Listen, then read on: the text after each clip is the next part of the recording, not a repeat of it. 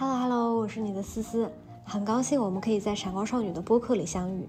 今天想分享给你一个新的故事。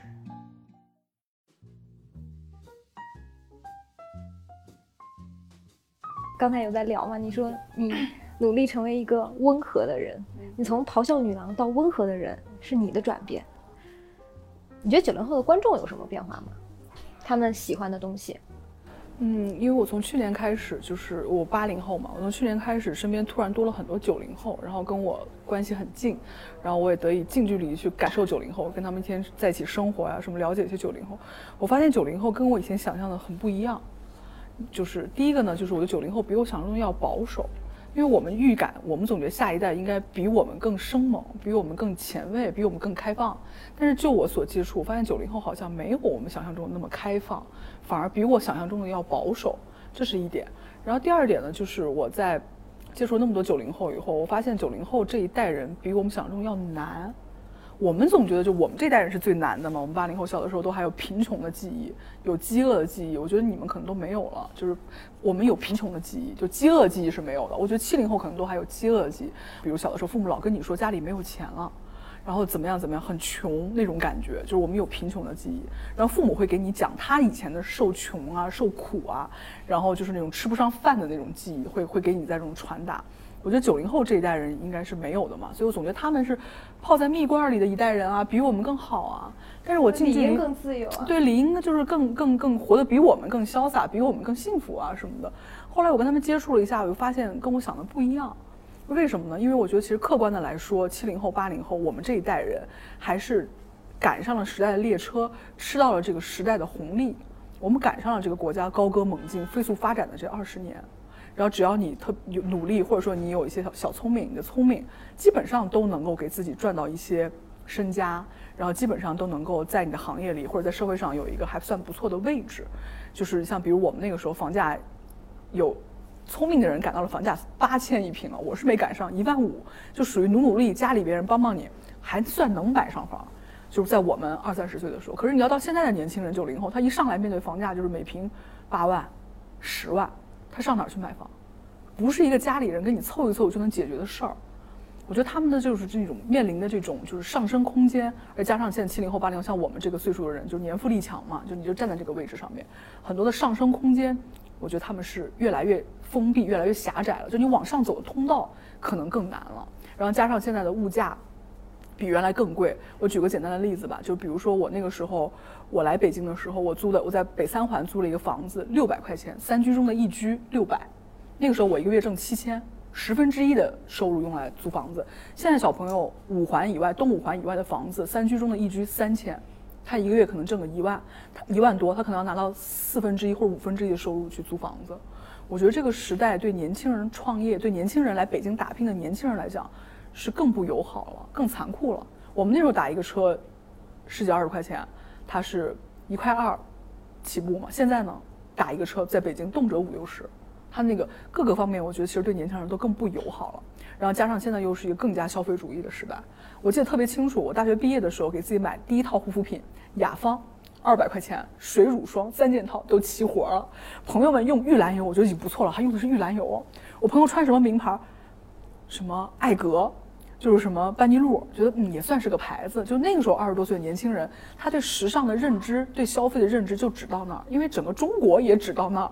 那个时候专卖店才多少，顶级奢侈品的那种大牌店又有多少？连杂志、时尚杂志才是零八年前后才开始做起来，向消费者、向整个社会普及什么叫名牌，什么是奢侈品，什么是潮牌，就整个社会都没有进入一个那么消费主义的时代。可是现在呢，哪个小姑娘她不知道？就是大牌是什么？他不知道手里这支口红是多少钱的，他难道不知道吗？他知道的呀。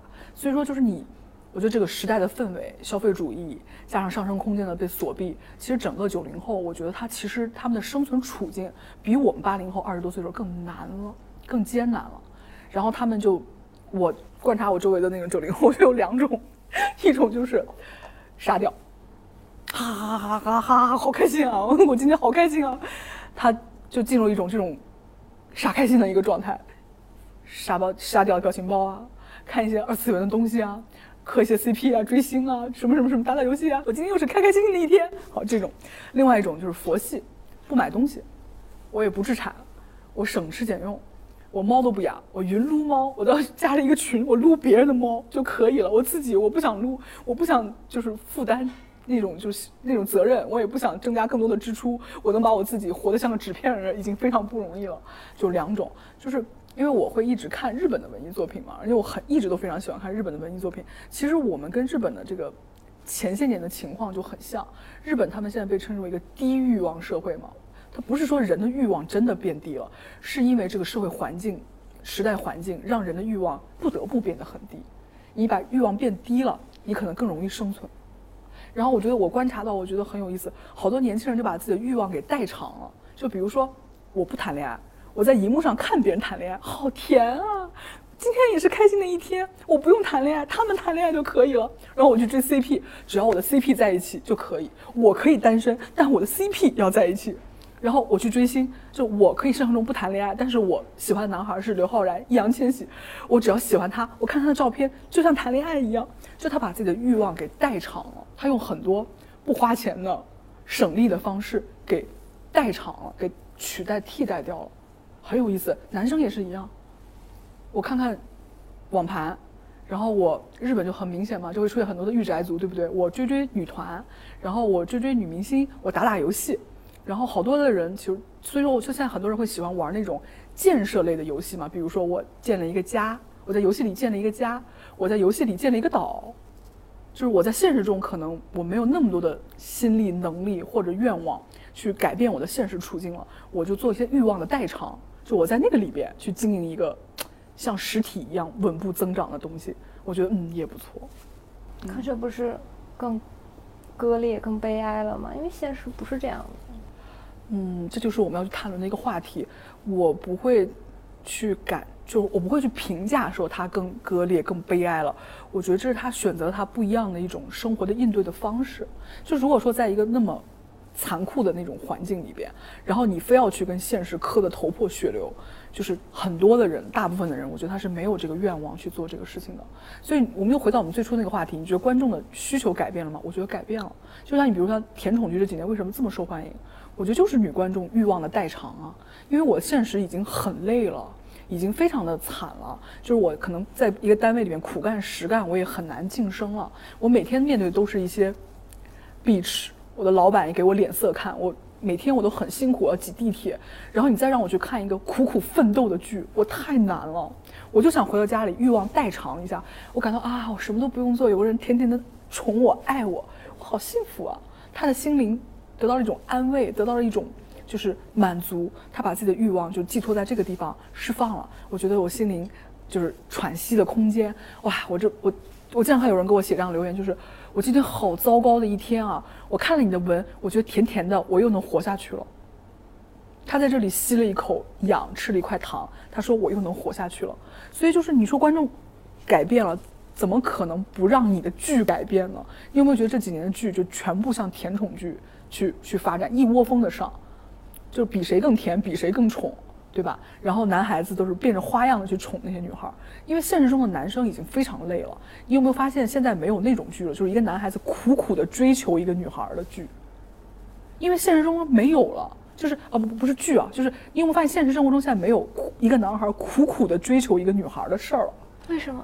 因为他太累了呀！就他上班，他弄那些东西，他已经耗尽，我已经被生活掏空了。我哪有那么多时间精力去哄一个女孩子高兴？我没有那么多时间和精力了。就以前你看，我们经常有那种剧，有那样的一些故事，就是一个男孩子苦苦追求一个女孩，就哪怕你觉得特别傻，在你家门口摆了多少朵玫瑰，现在已经很少听说一个男孩子苦苦追求一个女孩好几年，想方设法的去讨你欢心了，因为他也很累，他也很难，他的生存已经足够艰难，他没有那么大的精力去做这个事儿了。哦，所以说。而且我就跟我们这个商品化社会也有很大的关系，就是一个男孩子苦苦的费了好大劲，就是做了一个小礼物给你，和送了一个名牌的包包，可能好多女孩觉得那还是名牌包包比较好吧。那男孩说，那我这苦苦的经历不如用来赚钱呢，赚钱的起码我还可以给买一个包包。我觉得跟消费主义有一定的关系，对吧？所以说，时代改变了，你说，时代氛围改变了，人观众改变了，我们的剧怎么能不为之改变呢？我我觉得比较割裂一点，或者我觉得比较矛盾的一点就是，人不能只靠甜宠甜宠剧活着，嗯当然当然不能只靠那些东西。当然，当然，很多女孩一边看着甜宠剧，一边忍耐着自己糟糕的男朋友啊，糟糕的或者平凡的男朋友呀，就是，就是我开玩笑啊，就是很多人他还是很正常的，就是他也会结婚生孩子，他只是把自己心里那个喘息的空间，对爱情的向往，寄托在获得抚慰的方式代偿在那个甜宠剧里面。你会希望你你未来的作品是一个甜宠剧吗？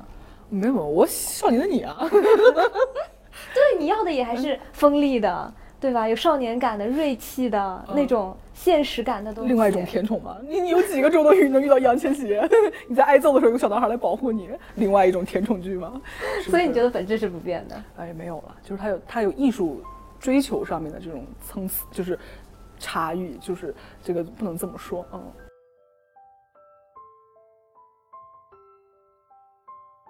哎，我前两天看到一个特别有意思的话题，嗯。他们在讨论的就是啊，他觉得九零后，九零后开始他这一代人不困惑了，嗯，这一代人没有困惑了，大家都像是你刚才说的那种机器式的活法，我还不如挣点钱呢。我对于很多大的问题，我不去思考了。我觉得这不能怪九零后吧。我觉得其实我们又回到《奇葩说》这个节目，其实《奇葩说》这个节目它是一个很难得的涵盖了很多年龄层的节目。但是他们发现它的受众其实七零、八零、九零后都有嘛。其实八零后是很多的，但是九零后也是非常非常大的一群人。我觉得要他，我虽然没有看过他的节目数据，但我相信九零后应该是他最大占比的一群人，就二十来岁的年轻人。你能说他们不思考、不困惑吗？奇葩说是一个激励你去思考、激励你去辩论、去去换角度、多角度去看问题的一群人啊。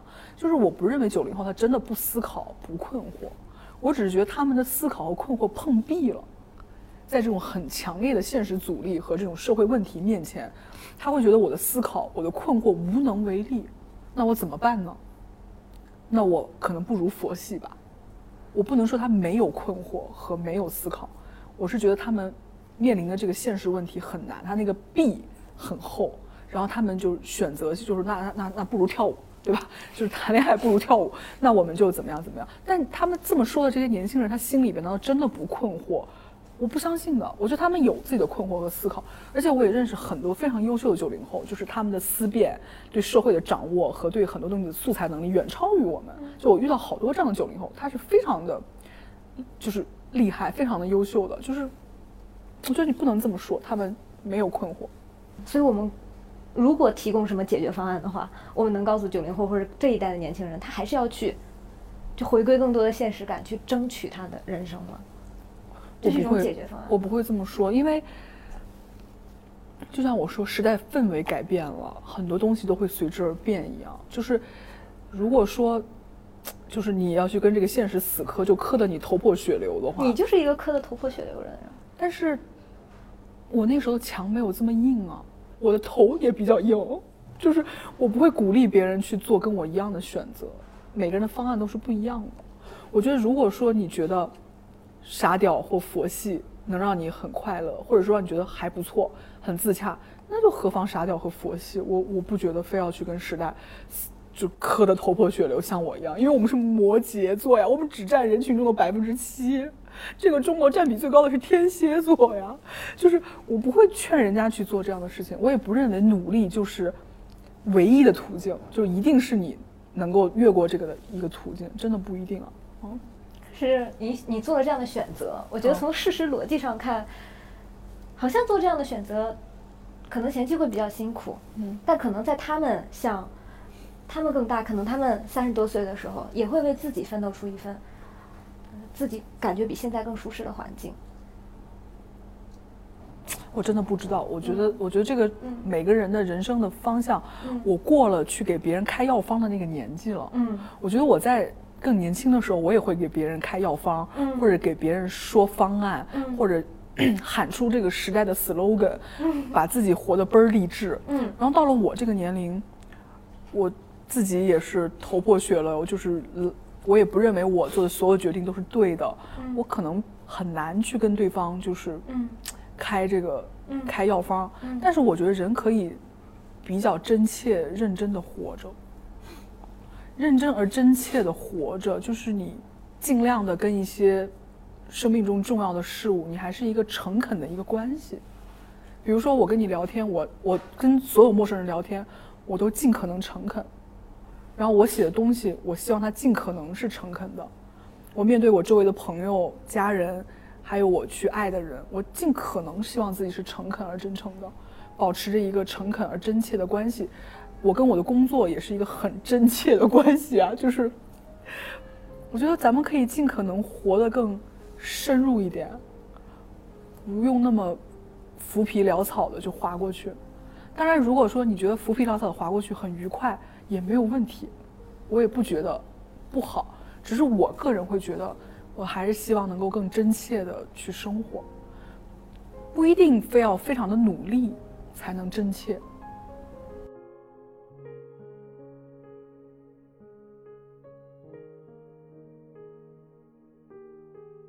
邦尼有想过要过一种传统意义上正常的生活，去结婚有个小孩子吗？你有这样的打算吗？曾经有过，我买这个房子的时候。我的房子非常大，有一百四十多平，就是因为我爸我妈选了一圈房子，觉得这个最好。他说这个厅好大呀，以后小孩可以来回跑。然后他说你看这个，我有两个浴，就是两个那种浴室，我觉得根本没有必要，一个浴室就够了。我妈说你不知道，有个浴室可以带孩子洗澡有多重要，然后那个就可以大人洗澡，还有个浴缸，我也认为不重要。我妈说小孩在盆子里洗可开心了。就我选房子的标准都是用。就是以后一定会有个孩子来来衡量。我爸爸说：“哎呦，你这个小区里有有幼儿园，还有小学，多好呀！以后孩子都没问题。”谁曾想，就是你对生活的计划和你人生的这种路是如此的不一样。就是我和我的什么理想永远相违背，就是就是这样子。有一次我弟妹到我家里来，她说：“哎呀，邦尼，她说我我弟妹啊，就她说我曾经以为我会过你这样的生活，就是一个房子很大，全都是书。”然后孤独终老。我说哦，我说我也没想到我会过这种生活，我以为我会像你一样，很早就生了小孩儿，然后家里热热闹闹的，因为我是个特别爱热闹的人嘛，而且我特别喜欢小孩儿，特别想当妈妈，就是那个母爱多到爆棚，你知道吗？就是我在二十岁的时候，我没有想到我会在这个年龄还没有小孩儿的，就是。而且我周围的人也没有想到呀，就我周围的人都觉得你不是最应该有小孩的那个人吗？就所以说人你的你的心愿和你真的是相违背。我前两天说一个事儿，他们还觉得有点伤感。其实我已经不伤感了，我只是做一个观察告诉他们。就我朋友说我妈妈做一个什么饭很好吃，我在学饭菜。我说我以前也会觉得，哎，我爸我妈有个什么手艺，我要把学下来传家。但我意识到可能我不会有小孩以后，我就不想学了。我学了教给谁呢？然后我就不想学了，就是在我人生很长的一段时间里边，我都会认为，我都没有想过还会有没有这个选项。我觉得我一定会有的，我一定会结婚有小孩的。但是人生不就这样吗？嗯，你是一个，在我看来家庭感很重，因为我是完全不喜欢小孩，我也不希望我我过那样的生活，所以我做这样的选择是是合情合理的。嗯嗯嗯，或者是是是在我的预想当中的。嗯，你是一个那么依赖家庭的，那现在什么是？你的家庭呢？什么是取代那个位置，或者是能填补你那个位置的呢？嗯。认识我的都知道，就是我是一个身边总是有很多人的人。就是我一出来一出门，我不是为了要那个排场，我就是很希望有人在我身边，有好多人跟我待在一起。然后我周末没事儿，我觉得像像现在像我这样人不多了，一到周末我就会做饭或者招呼别人来我们家做饭。我们家经常十个人以上在我们家吃饭，然后我们家的杯碗盘碟都多到让人觉得发指。我们家杯子我觉得有几十个之多，盘碗都是按照十几二十个人那种分量在准备。我就只有几个碗怎么怎么弄这个家。不像那么回事儿。我一买菜一做饭就是很大的那种那种量。我觉得我上辈子应该是一个一个家族的一个女族长，就是这个甄嬛，就这个家族是她，是那种王熙凤那个感觉，就是我是一个那样的人。然后我现在在我身边，我觉得我总是有好多朋友，就是我的挚爱亲人，就是我的朋友们，是我这么多年，我觉得就是我的家人一样。我说朋友就是你自己挑选的亲人嘛？你的亲人可能是你无法挑选的，不尽如人意，但朋友是你去。你去，你自己去挑选的那个亲人，而且我特别自豪的说，我这么多年我没有落下过什么老朋友，我十几二十年前的朋友，少年时期的朋友，同学还是我的朋友，就是我没有过落下过老朋友这件事儿，就他们都还是我的朋友。然后我刚来北京结交那朋友，现在还是我生活里面很重要的朋友，我们还是一个挺亲密的一个频率在走动，我觉得不太容易吧？对一般人来讲不太容易。嗯，而且还有就是我有一个团队，我有一个很小的编剧工作室，其实只有四五个人，但是我们经常在一起，我们有一种家庭手工作坊式的那种温暖，就我们经常一边包着馄饨一边聊剧本，就是今天吃什么，想吃馄饨，那包馄饨吧，然后我们就在桌上开始铺开。开始包馄饨，然后呢，我们工作室的就是小朋友可能在记录我们的会议记录，但其他几个姐姐就在那包馄饨，一边打佐料一边包馄饨，聊聊剧本，聊完剧本啊，把那个我觉得很像那种家庭手工作坊，在那做手工活那种感觉，织毛衣那种，我们就是那种氛围。然后我们这个小团队里边，基本上因为大家见面的频率很高嘛，一周总要开一两次会，然后一到剧本忙的时候，就大家就得是。一种非常亲密的关系，像战友一样。就我们在很忙的时候写剧本的时候，比如说我们进剧组的时候，有的时候白天你在那读剧本，剧本围读，那个人要读五到六个小时的剧本，那个嗓子都说不出话来。然后白天读完了，晚上就要去改剧本。然后我们就像一个战壕里的士兵一样，就是。我帮你，今天你累了，来来，我来，我我来改一个，改一茬。然后半夜我起来了，我说你睡会儿，我来吧。然后我再改一茬。然后明天早上他说，哎，你说不出话了，我去开那个会。我说不不不，我去吧。我们就这样的一个氛围，就是那种像一个战壕的战友一样。有的时候就觉得你你扛着枪，我替你守着，你先去休息一会儿。然后过一会儿敌人来了，我去打一发子子弹，你再坐一会儿。然后每个人都是一个想躺平的状态，但大家互相都特别的体恤，特别的去支撑对方。所以我觉得我们在这种里边。没有情感是根本做不到的，我们也不会争多论少，就你干多了，你干的少了没有的。所以在这种里边，我就觉得我们的关系就很紧密、很亲密。然后有的时候，我们经常在一个小 team 里面扮扮演不同的人格，就是都能感觉到大家互相扮演的是不同的人格。然后比如我们在聊剧本的时候，我跟我搭档两人就扮演两个不同的人格，他就会扮演那个绝对的艺术的那个声音，这个戏不真实。我觉得这个戏怎么样怎么样，我就根据生活的流程，这个不可能。我会扮演投资方的声音，可是这个戏这个桥段狗血啊，这个收视率能上来啊？来这么一下，剧情是不是起来了？就我们俩会这么争论，就别人听了会觉得，你们还是一个团队吗？但是我们俩特别明白，我们就是代表了一个不同的声音，我们俩谁都不会生气的，就是我们都明白我们在扮演什么，就是一个。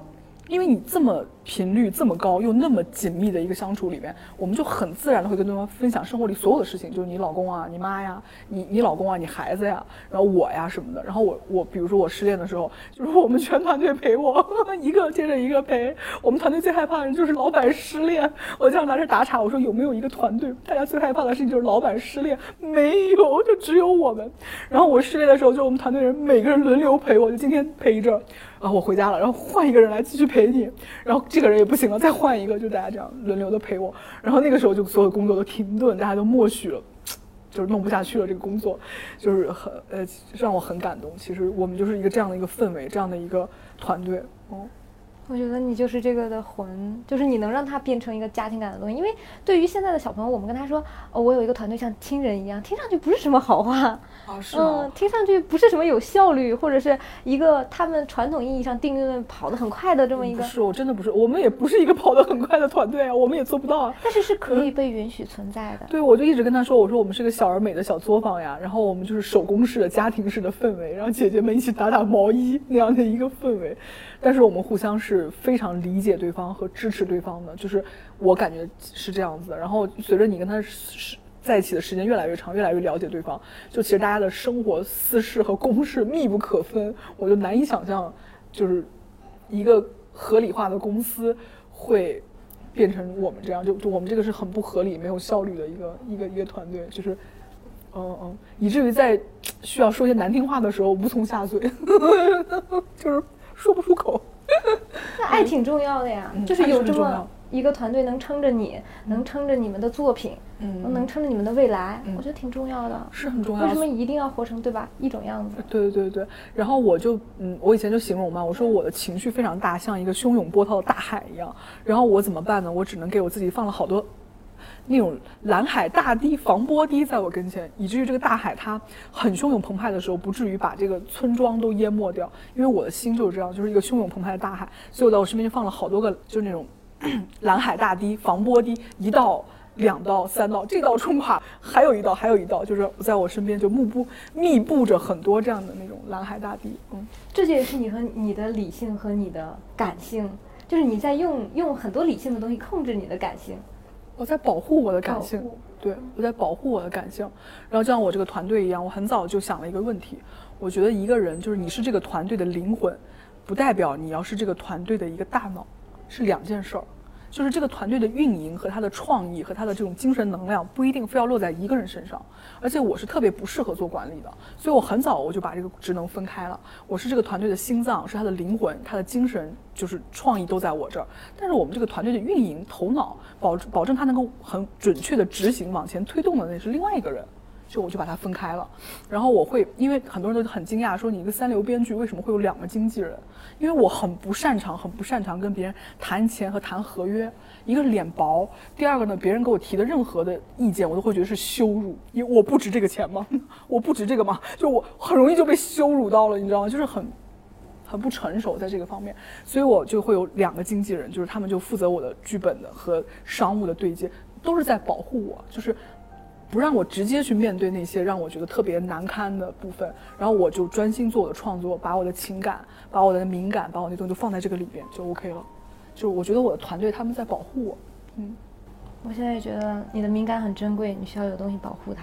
嗯，你给他建立了那个东西，我印象很深。我在微博看到这条，嗯，我看到这个微博了，嗯，有人非常冒犯的跟你说，你居然还需要两个编剧、经纪人，然后呃对对，两个经纪人，对然后，我当时特别愤怒，啊不用愤怒不用愤怒，我我看到了你的，嗯，我看到了你的回答，回答之后我就不愤怒，不不不愤怒，因为他们想象不到一个写作者还需要经纪人。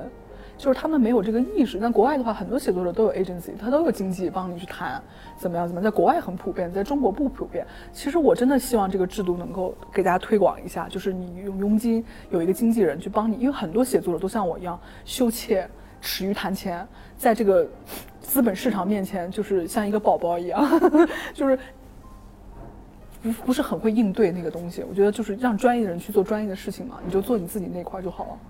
其实我是觉得。很可以推广一下。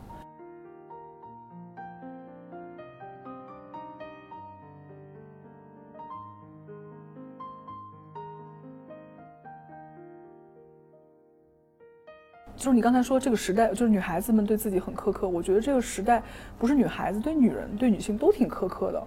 他们编了好多的故事给女人、给女孩。比如第一个就是身材管理，对吧？你都管理不了你的身材，你能管理什么？我管理不了我身材，我管理好几个员工呢，我好的很啊，对吧？这就是一个很可笑的事情啊！就是你连你的身材都管理不好，你还能管理什么？我都管理的多了，对吧？这个话我觉得就很可笑。第二个就是情绪管理了，女孩子总觉得女人就是你太神经质了，你太情绪了，你太感性了，也很可笑。好多女人她都能够分清工作，我很情绪化，我也很感性，但不妨碍我很理性的工作。工作来的时候，我哭都不会哭出声的。我就算失恋，我都会把剧本写完的，这个不冲突啊，对吧？还有很多对对女人的，还有一个很大的一个谎言，就是女人你是可以平衡好工作和家庭的。你看有什么什么女人，她就能把工作和生活平衡的很好啊。我看过一个最精彩的回答，一个就一个女的说胡扯，其实我根本就平衡不好，我每天都焦虑要死，我是左支右绌，我我难的不得了。你们感觉很好，只是一个谎言，就是没有一个女人真的能够完美的平衡好工作和家庭，没有人能做到。她就是在艰难的找平衡，她很难，她也很狼狈。你不能说她很完美，你不要是贩卖一个这样的谎言给女人，让别的女人更焦虑。你看她怎么就能把平衡工作平衡那么好，还身材管理呢？我怎么就做不到？没有人能做到，这是骗你们的。是不是就是在骗你们呀？所以我觉得我们女人为什么就是就你刚才说对自己很苛刻，因为你周围有太多的谎言，太多的东西，给你树立一个特别好的标杆，让你去努力。其实呢，有吗？没有啊，这个东西是假的。嗯，所以你的真就特别宝贵。嗨，总有人会说皇帝没有穿衣服吗？对吧？我觉得男人男人生来他可能真的就是他的重担会更多，比如说要赚钱养家，他要承担这个社会的责任和很多的压力，就是他们的重担在另外的方面。但是可能我觉得对男人来讲，他好像没有那么多关于完美的东西去要求他们，就是很少要一个男的你要身材管理啊，你要长得很帅啊，你要体面啊。一个男人身材都管理不好，你还能管理什么？不会有这种话去跟你说。你要平衡好家庭和工作，男人完美的，总有人能平衡好家庭工作，没有人要求你做这个。我觉得女人关于完美的这种要求，对对于你自己的特别多，我觉得没有任何必要。还有一句话我特别喜欢，他说：“对待自己的暴力也是暴力。”什么叫对待自己的暴力呢？就比如说你很苛刻的要求你自己，好多女孩靠羞辱自己的方式去减肥。你是个死胖子，你你今天不减肥，你就是头猪。你今天吃的东西你就该去死。好多女孩把这个放作为自己的手机屏保或者是开机画面，靠羞辱自己来减肥。我就觉得这就是对自己的暴力啊！你对你自己不好，能不能咱们对自己好一点，温柔一点，温和一点，跟自己说我很美，我美美的，但是我可以再瘦一点好吗？就能不能用这种方式跟自己说话？可能你的减肥效果没有那么好，但是那个有那么重要吗？我每天都跟我自己说我很美。我每天醒来就对自己说：“哎，我觉得我自己还挺好看的，胖是胖了点吧，还算可以。”我对我自己就每天我对着镜子跟我，而且我会跟我自己说：“你很美，你你挺好的，跟你的体重没有关系哦，宝宝你真的很棒哦。”但是我现在胖到这个程度，我对我自己快说不出这个话了啊！但是我尽量啊，所以我就觉得我我看那句话的时候，我就说的很对，对自己的暴力也是暴力，你对自己那么苛刻就是一种暴力。你对自己好一点，不是说我要买很贵的东西。发朋友圈，吃好的喝好的，用化妆品叫对自己好一点。你对自己温柔一点，对自己宽容一点，也是一种对自己好。嗯，我觉得女人很缺这个。我听过一个说法，叫什么叫爱自己？就是你想象一个你身边有一个你最爱的人，你会用什么方式跟他讲话？你会给他买什么？你会怎么去照顾他？你就怎么照顾自己。那我对我自己真的是不够好，我对别人太好了。然后还有就是关于婚姻和家庭。嗯。嗯，我觉得到了我们这一代人呢，或者或者往后走呢，我觉得势不可挡，一定会这样。就是婚姻，好像对成年人来讲就没有那么重要。这个是由于我们在城市里决定的。我朋友们讨论过这个问题。嗯，其实越是现代社会，越是商业社会，对女人越友好，因为你的所有的需求，比如换个灯泡、组装个家具，什么什么都可以有人来完成。就是越是那种就是经济更落后、更更更仰仗人的体力的时代，女人的婚姻自由就没有那么大了。这是我们朋友的观察，因为我们都是一群大龄剩女，就我们经常在一起聊这个问题。就是到了农村，为什么大家那么在乎家里生的是不是儿子？因为你家里有个儿子真的很管用啊！你要种地啊，你要跟别人就是扛着锄头去抢那个资源，人的体力很重。但到了都市，到了现代社会、现代文明、商业社会里边，其实女人更舒服。所以上海就会有张爱玲。这样的女作家，她为什么不在别的城市呢？对吧？她出生在延安，她能写张爱玲那个东西吗？是不可能的，对不对？因为上海，所以有张爱玲，对吧？所以说，就就是我朋友就会讲这个问题。但随着我们这个中国的城市化的这种现代化的这种往前进行，所以说女人对婚姻、对家庭的那种客观需求，她是没有那么大的，因为在生活里别的事儿，她都能给她找平。加上就是现在女人在婚姻中的付出确实有很多，然后很多政策啊、舆论啊也不向你倾斜，所以我就觉得可能以后会，就是这是一个不可逆转的，就是一个过程。就不管你怎么宏观调控，但我觉得这个趋势是这样子，就像现在日本一样，就你看所有的亚洲社会，我们日本、韩国和中国嘛，说我们这是东亚三国，生育率是比着往下降，就是。因为女人在婚姻中和一个家庭里面，她承担东西太多了，就是她会有选择的时候，他就不太愿意去做一个那么难的一个选择，嗯。然后，所以更多女孩可以不对我一定要结婚这件事情如此的执着。我觉得这是一个趋势，就是女孩她一定会觉得后来就是以后这个观念或什么会改变，它就变成一个事实了。事实如此的时候，你观念怎么可能不跟着它改变呢？我觉得这个是一个趋势，是一个事实，所以大家不用那么的焦虑。我见到好多女孩最焦虑就是二十九岁以前的几年，就是到二十七八岁应该是一个焦虑的巅峰。我个人的经验就是你在二十七八、二十六岁到二十九岁中间这几年是最焦虑的，然后你刚过三十那一两年也非常焦虑，就三十三岁以前是非常焦虑的，在个人婚恋这个问题上。对了，我还说一个这个世界对一个女人的一个特别。嗯，粗暴的事儿，他会告诉你，你是有时间期限的。嗯，你的青春啊，你的婚恋啊，但是事实在婚恋市场上真的是这样，真的是这样，就是你你是有那个期限的。所以我觉得一个女孩，就如果说你你心里边就一心想着结婚生孩子，一心想着就是我就要这份。完美的幸福，就是我就想要结婚生小孩，我很享受这个家庭生活。我对跟一个我爱的男人结婚生小孩，幸福的这么一辈子过下去，我我很喜欢这个事儿。我觉得你就可以从早打算，早点去接触男孩儿，早点去交往，早点去走进这个婚姻婚恋，没有问题的。如果说你对这个事儿本身就没有那么感兴趣，也不认为自己人生非要做这个事情的话，你就不用去听信这个谎言去恐吓你。哦，然后也不会怎么样。以以我的亲身经历，就是三十三岁之前，他们还会催你；到了这个年龄，已经没有人催你了，因为他们放弃你了。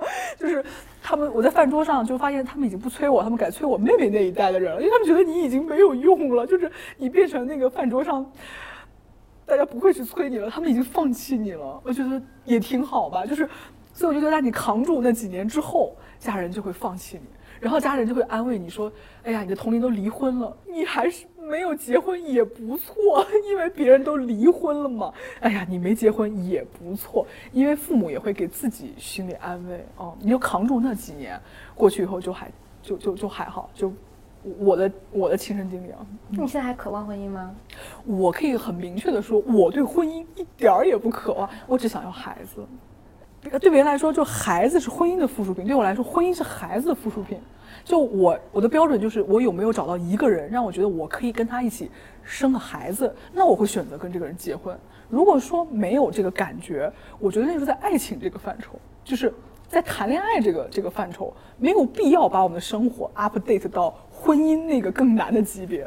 我我是这么觉得，我就觉得如果说你们俩没有一个要生个孩子的需求的话，就没有必要把你们俩的关系，我自己觉得啊，就上升到婚姻那个级别，就是。因为我是一个经济独立、思想独立，身边却需要很多人的一个新女性，是不是很可笑？呃，对，就我，但是我还是很想要小孩儿。哦，为什么？为什么那么想要一个小孩子？你想要把什么东西延续下去吗？啊，不是，不是，不是想要，是本能。嗯，它不是你脑子想的，是你的生理上、你的心理上、你的内心，就是。我觉得生孩子就是我这样的人应该去生孩子，你知道吗？那种被家里逼的人就不要生，就是我这种人应该去生孩子。就是真心喜欢小孩，我是真的喜欢，就是我有一种冲动，然后我本能，我觉得生孩子跟谈恋爱一样，它是一种本能的感觉，就你就很想要，你喜欢，然后呢，你想想这个事儿你就高兴。我觉得这样的人你就可以去生个小孩养他，嗯，不是脑子去想的，是我整个人想。所以我觉得现在有些网上说，因为我我我我敢这么说，我就真的很讨厌他们给你设立一套标准，你结婚就是一个一个一个标签，你结婚就是什么，你不结婚就是什么，他完全把人的这种东西完全抛掉了。他不是说你喜欢不喜欢，而是你你干了什么事儿你就是什么，而且我还不鼓励你干这个事儿，你干了这事儿你就是蠢，这不就是才是对我，所以我会鼓励鼓励这样的声音走出来，就是你刚才说的，就是这种东西。年轻女孩，或者是我，在我二十岁的时候看到这个，我才会真正的放下我那个焦虑。我会觉得，哦，有姐姐是这样子的，嗯，而不是网上都是妖魔鬼怪。那如果你要这么说的话，那肯定有姐姐像我这样的，就是过得还可以，然后人生还挺潇洒的，就是过得还挺挺愉快、挺潇洒的。然后我只在做我自己想做的事情，然后跟我自己喜欢的人在一起，然后我的时间和我想干什么的那个自由都在我这儿。可以干也可以不干，用我的经纪人的话就是说，想写的比想买的多，推掉的工作比接的东工作多，然后在一个这样的一个状态里边，然后你对什么东西感兴趣，就很忠实的去追求你感兴趣的那个东西，肯定有人是这么生活的，就是大家不用那么害怕，也不要被这种谎言和被很多恐吓你的声音给吓到，就是怎么办？你老了怎么办？老了该怎么办？怎么办？我觉得随着这个老龄化的社会，以后一定会有很成熟、很发达、很人性化的养老社区出现。那个时候我就姐姐妹妹一起去，对吧？我觉得我反正就是一大家子人，就这个这个配置，到时候就大家一一起去。就是我觉得这个也没有那么的可怕，而且有没有孩子，你都要面临老和生老病死这个问题，对吧？有没有都要面对。我觉得这个呢，都都能想清楚。就是你说那种恐吓、害怕啊。那我说的是，他建立了一条标准，你符合我这个标准，你才是对的；你不符合我这个标准，你就是错的。我特别讨厌的就是这种建了一套标准，让别人去符合你的标准。嗯嗯，我觉得就是有点回到我们刚才那个话题，就是我觉得可能会越来越是一个粗暴的分裂的世界。所以我们不要那样。所以我们不要那样。对，我觉得你做的很好啊，你采访了很多你觉得激励你的、你喜欢的个体。我觉得让每一个生动的个体被看见，就是对这样的声音的反抗。为什么会有那么粗暴的、那么冰冷的那些声音呢？对人生、对对人有那么粗暴的一个判定，对吧？我觉得这种就是一种随，就是一种主流的声音嘛。就是主流声音就一刀切，要不这样，要不这样，要不就 loser。你结了婚，你就是胜利者；你没有结婚，你就是失败者，你就是大龄剩女，你就是 loser。就是，我就觉得，为什么你要做这么粗暴的这种划分，就要不你就是 single，要不你就是 loser 呢？就是我觉得这种一刀切，这种主流的看法就是很可怕的。我觉得我们要做的事情，我想做一个极极简群力，做一个温和的人，和你现在做的工作是一样的嘛？你让很多生动的、有力量的、活得很自在的个体、鲜艳的个体被看见，这种有个性的个体被看见，就是对一刀切、对这种粗暴声音的这种冷漠声音的一种反抗。因为很多人活得不那样。你凭什么代表我们？你谁也代表不了。你也不要拿这种声音去吓唬那些更年轻的人们，没有意义。啊。